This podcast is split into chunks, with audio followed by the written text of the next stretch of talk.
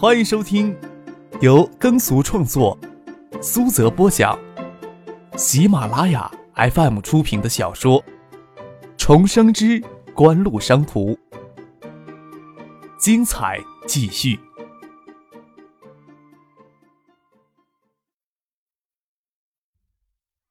第二百三十一集。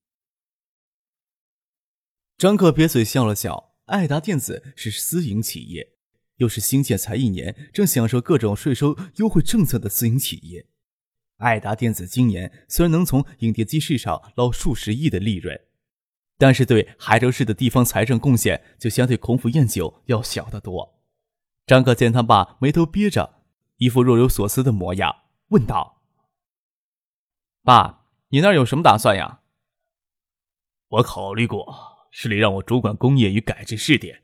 也是看中海州控股的那些成绩，但是海州控股的经验并不完全适合新屋的情况呀。而且我在新屋没有特别强的后盾，只是只身奋战呀，想大规模的改制几乎是不可能的。改制的过程当中充满了利益纠葛，想公平公正的去改正，只会成为那些既得利益阶层的障碍。刘觉、江胜元都没有破釜沉舟的决心，我个人是做不了太多事情的。张志新清楚的知道自己在新屋的处境，这段时间发生的事情让他在新屋立足，并不意味着可以妨碍某些人、某个阶层的利益。张可听了也是微微一叹，他的爸他爸硬着头皮去跟这些既得利益者去争斗，那样会太辛苦了。他爸能这么考虑，他心里也松了一口气儿呀。不管他爸做什么决定，他做这个儿子的都会全力支持。张之行继续说道。与其这时候介入势力的纷争，还不如好好的扶持一两家企业，实实在在的将新屋的经济往上拉一拉。我想啊，我作为副市长，虽然将权力缩小在一两家企业之内，阻力就会小很多，也可以做一些实事呀。新屋位于内陆，发展经济规模的条件不大理想，但是自然环境不错。要想不破坏这里的自然环境，留给后来者发展旅游，发展旅游要钱呀。那些污染重、能耗高的工业都不适合新屋。新屋的白酒企业有些规模，但是只生产中低档的白酒，市场销量局限于周边地区。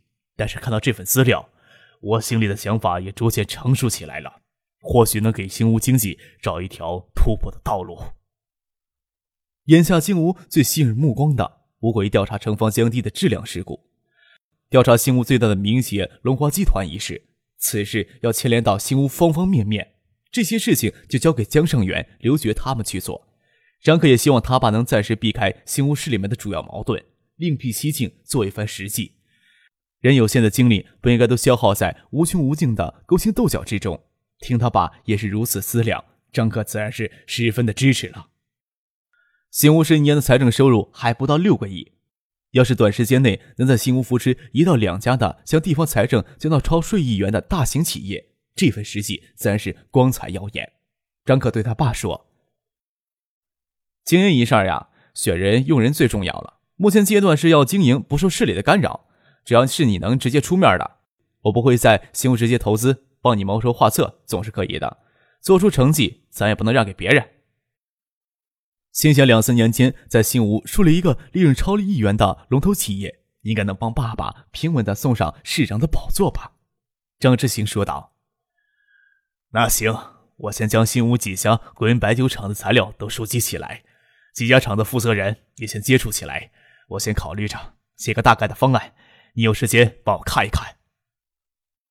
在书房谈了许久，听见门前车喇叭声，推开门，次看见翟丹青捷达车停在楼下。看见翟丹青与魏兰从车里钻出来，居高临下看过去，从领巾处看到更多嫩腻如玉的白乳。张可朝下面招了招手：“怎么这么早就过来了？”太阳才刚刚升起，回头看了看书房悬挂的石英钟，还不到六点钟。唐静、陈飞荣他们还没有起床呢。魏兰扶着他妈从车里出来，魏兰他妈抬头说道：“哎，过来做早餐，再晚怕耽误你们的时间了。”我们买些东西过来，也不知道合不合你们的意。吃过早餐，坐车就去天云山。整个东海省都是平原丘陵地貌，便是小江上游也是低矮起伏的山岭，海拔超过五百米的山体都很罕见。却是在省内中部地区非常的突兀隆起，形成高耸入云的半月形的天云山，使得小江经过新吴境内拐了个大弯儿。新吴冬暖夏凉的湿润气温，主要得益于坐落在城后山的天云山，已是省内难得的旅游胜地，只是一直没有得到很好的规划与开发，受限于交通与其他条件，没能成为一流的景区。张可对天云山也不算陌生，游玩过几回，当然不及翟丹青为了他们这些本地人熟悉。听翟丹青介绍，新吴酿酒的历史从两千多年前西汉时就有了，天云山上还挖掘西汉时期的酿酒工坊的遗迹。眼下就作为天山的一个景点，而新吴市最历史悠久的酒厂天云池酒厂可以追溯到清咸丰年间。天云池酒厂甚至还保留着咸丰年间酒坊的遗迹。张可留着心，让父亲开车经过天云池酒厂，看到只是规模很小的国营白酒厂。听翟德清介绍，酒厂的厂房还是日军侵华时期留下来的马棚，可见酒厂是破落陈旧。倒是酒厂的后面的酒坊建筑已经列为市级历史遗迹，保存尚好。中午在天云山吃饭时，张可特意花了十二元钱点了天云山系列最贵的那种，口感与当前国内几种高档白酒比起来，还有相当大的差距，倒是与十二元的身价相符。销售也只限于周边地区。目前白酒企业以川贵等地最佳，但是各地都有大量的白酒厂，所以形成中低档白酒过度的竞争，利润极微。而川贵等地的白酒品牌占据着盈利最丰的白酒高端市场，特别一些品牌白酒占据高端白酒市场之后，向终端市场延伸，使得地方品牌白酒在终端市场的生存空间也很狭窄。新吴的白酒业想要突破重围，倒是要动些脑子了。张可心想，天池酒厂清道光年间传下来的酒坊酿酒工艺也没有什么独到之处，产香在发酵，提香在蒸馏，成型在勾兑。风味在调味儿，在现代勾兑技术已经是白酒行业最重要的技术。天云池酒厂在勾兑技术上有所欠缺，所以挤不进高档酒之列。但是天云池酒味纯味净，不刺喉，饮后不上头，不口干，却还保留着纯精酿的原汁原味。勾兑技术是白酒行业里边最重要的机密性技术不假，但是以当前国内各企业的保密意识，想要从茅台。剑南春、五粮液等酒厂高薪挖几名经验丰富的技师过来改良勾兑工艺，都不是太困难的事情。市场形象塑造中，文化因素的注入是一个很关键的原因。天云池酒厂有这个历史，新屋的酿酒业有这个历史，有很值得挖掘的地方。除此之外，通过市场营销的手段将市场打开之后，产量又一下子提上来，这时候如何保持酒质的稳定，才是成败的关键。翟丹青他们都觉得张可今天的表现有些怪异了，表现的很嗜酒。下午就在天山上那个西汉酒遗迹耗了大半天。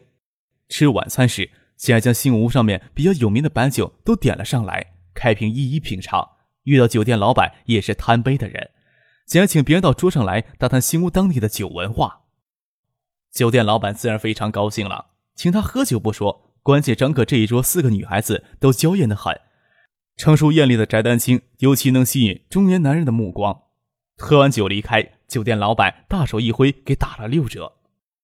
每种酒只尝一些，但是也喝了不少。关键酒多品杂，在酒店就有些上头。出了门，让风吹了吹，才好了一些。夜里风凉，当然夏天泡温泉成了一种享受了。让翟丹青领着到一家规模不算大的温泉浴场，看到刘冰与盛清站在门口迎接他们，张可问他。这也是冰老大你的产业，小本买卖，让客少见笑了。盛总决定投资这里，以后他才是这里的大老板。天山有着省内罕见的温泉资源，但是几家温泉浴场从外面看上去并不太光鲜，主要还局限于新屋的旅游经济并不发达。而市区的有钱有闲之人，除了偶尔到天云山来泡温泉，平时还是喜欢到市区里面的娱乐场所去休闲。张可看了盛清一眼，他投资这里，不晓得他是看中这里的自然资源，还是看中这里的美女资源，也不晓得他留在新屋这些天到底谈妥了几桩生意。当然，他要问盛清，自然不会瞒他；他不问，盛清也不好意思拿些几百万的投资到他面前说，根本没有什么好炫耀的。张可倒是很期待男女混浴，翟丹青的身材，即使穿着保守的泳装，也应该非常的养眼。奈何刘斌给准备了两个单独的池子，泡个温泉浴，到独立的休息室休息。女孩们出来时都穿着浴场里提供的浴袍，比她们今天出门穿的服装还保守。客少的意见，我有认真的考虑。翟丹青坐到张克的旁边，提起张克昨天晚上跟他提的事情。但是我不太接受太复杂的附加条件。应该不会有。张克侧头问盛清：“你对翟姐有没有额外比较复杂的附加条件呀？”盛清笑了笑，说道：“要是翟总允许，我倒不吝啬多提几个额外的条件。要是翟总无意，我们就按一切的正规公司借贷程序办。我会要求翟总，你日后拿宾馆股价做抵押。”这应该不算太额外的复杂条件吧？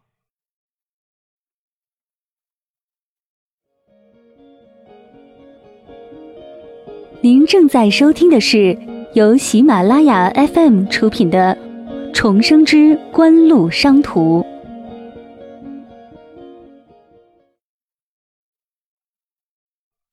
盛清无意参与招待宾馆的改制项目，倒是愿意借钱给翟丹青。甚至没有关心翟丹青需要多少资金，这些不过是因为张克说了一句话而已。翟丹青心想，张克这个小男人还真是神秘莫测。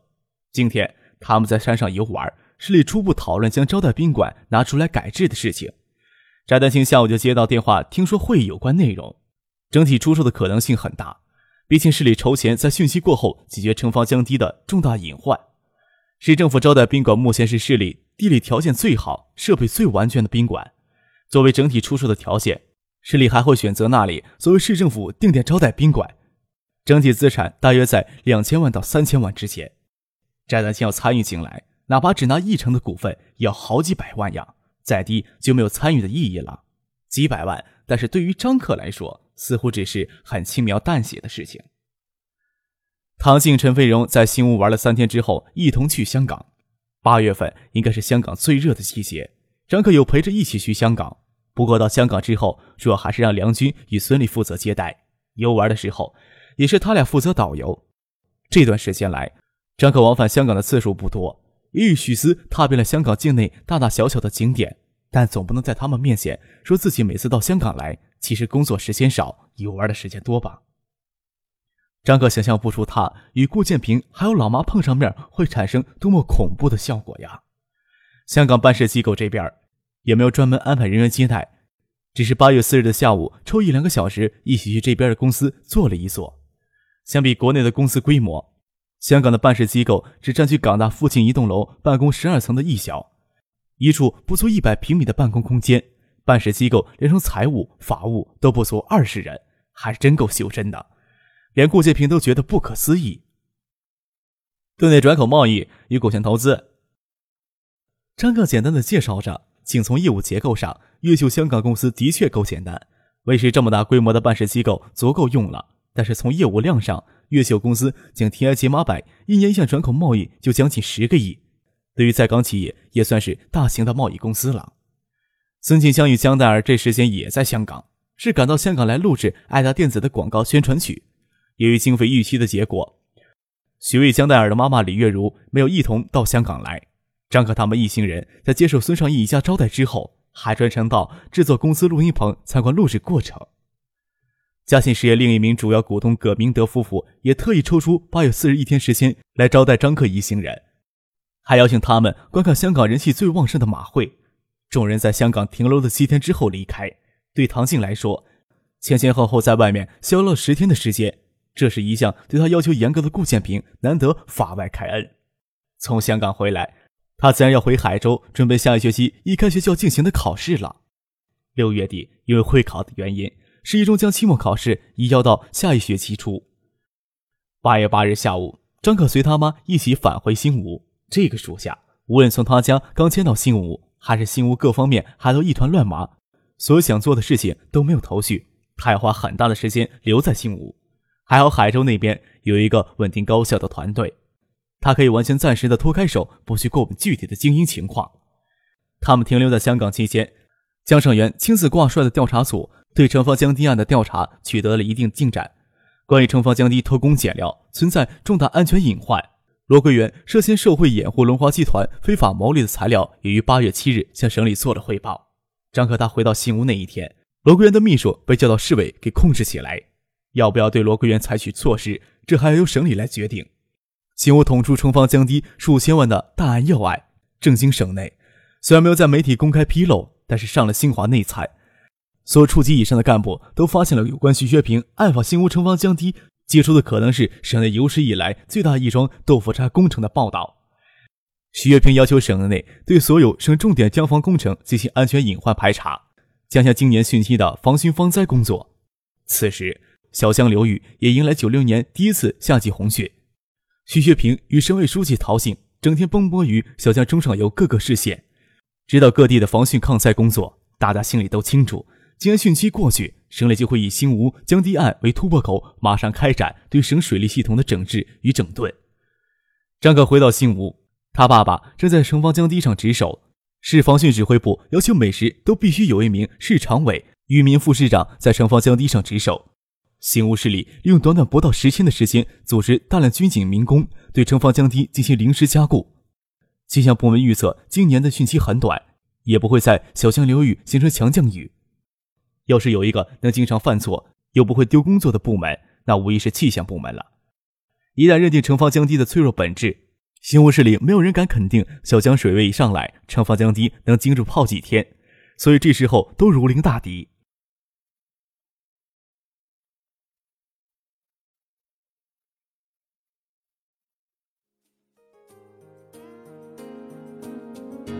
听众朋友，本集播讲完毕。感谢您的收听。